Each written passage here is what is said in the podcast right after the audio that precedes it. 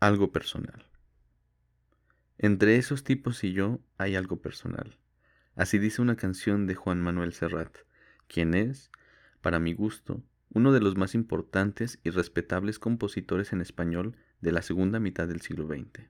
En la canción aludida, mi buen Serrat se refiere a su íntimo rechazo, a su total desacuerdo con esos tipos cuya función en el mundo o en el submundo es la de torturar, vejar, perseguir y eliminar por cuenta de un sistema o de una ideología a todos aquellos inocentes o culpables que resulten un estorbo. Heraldos de la sordidez, pezoneros de los grandes aparatos represivos, estos seres se absuelven noche a noche con la fácil y tramposa excusa de que están actuando por el bien común. Los detesto, y del mismo modo que Serrat, yo también pienso que entre esos tipos y yo hay algo personal. Es más, ahora que lo reflexiono bien, mis cuentas personales no se agotan en estos oficiales de la tortura. No, ellos encabezan la lista, pero no la agotan. Hay otros tipos con los que tengo algo personal. Dicho más llanamente, me caen en los purititos callos. Son seres que, aunque no me ofendan personalmente, de todos modos me ofenden.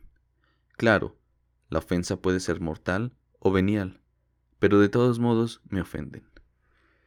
Ahí tienen, por ejemplo, a estas señoras vestidas de seda y al volante de un lujoso automóvil que sacan la blanca manecita por la ventanilla e igual tiran un papel que una cáscara de plátano. No la soporto, no tienen derecho. Son ellas mismas, u otras de su misma calaña, las que aceleran como locas para no dejarte pasar en una boca calle, las que se estacionan en triple fila con tal de no caminar dos cuadras, las que malmodean a su personal de servicio, suponiendo que con un sueldo se compra también la respetabilidad del otro, las que juzgan sin conocer, las que condenan sin compasión, las que se sienten vicarias de Dios e inquisidoras generales de todo aquello que no les importa, las metiches, las chismosas, las mensajeras de la inquina y las portadoras de ese daño que siempre nos es administrado, según ellas, por nuestro bien.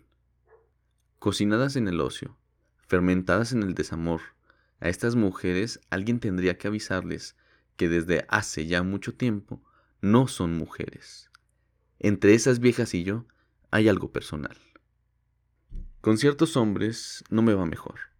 Detesto a los petulantes, a los enjollados, a los que suplen con una máquina deslumbrante, automóvil, motocicleta o equipo de sonido, su indigencia moral y neuronal.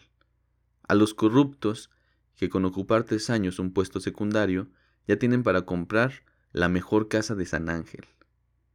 A los abusivos, a los que medran injustamente con el trabajo de otros, a los violadores, a los gratuitamente soeces, a los que, sin más, le hablan de tú a los meseros y les truenan los dedos y no son capaces, ante ningún ser colocado en situación de inferioridad, de decir gracias.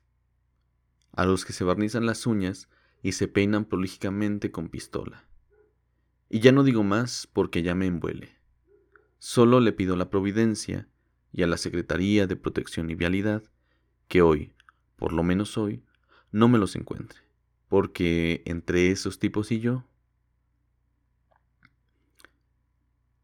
Mayo 15, 1991.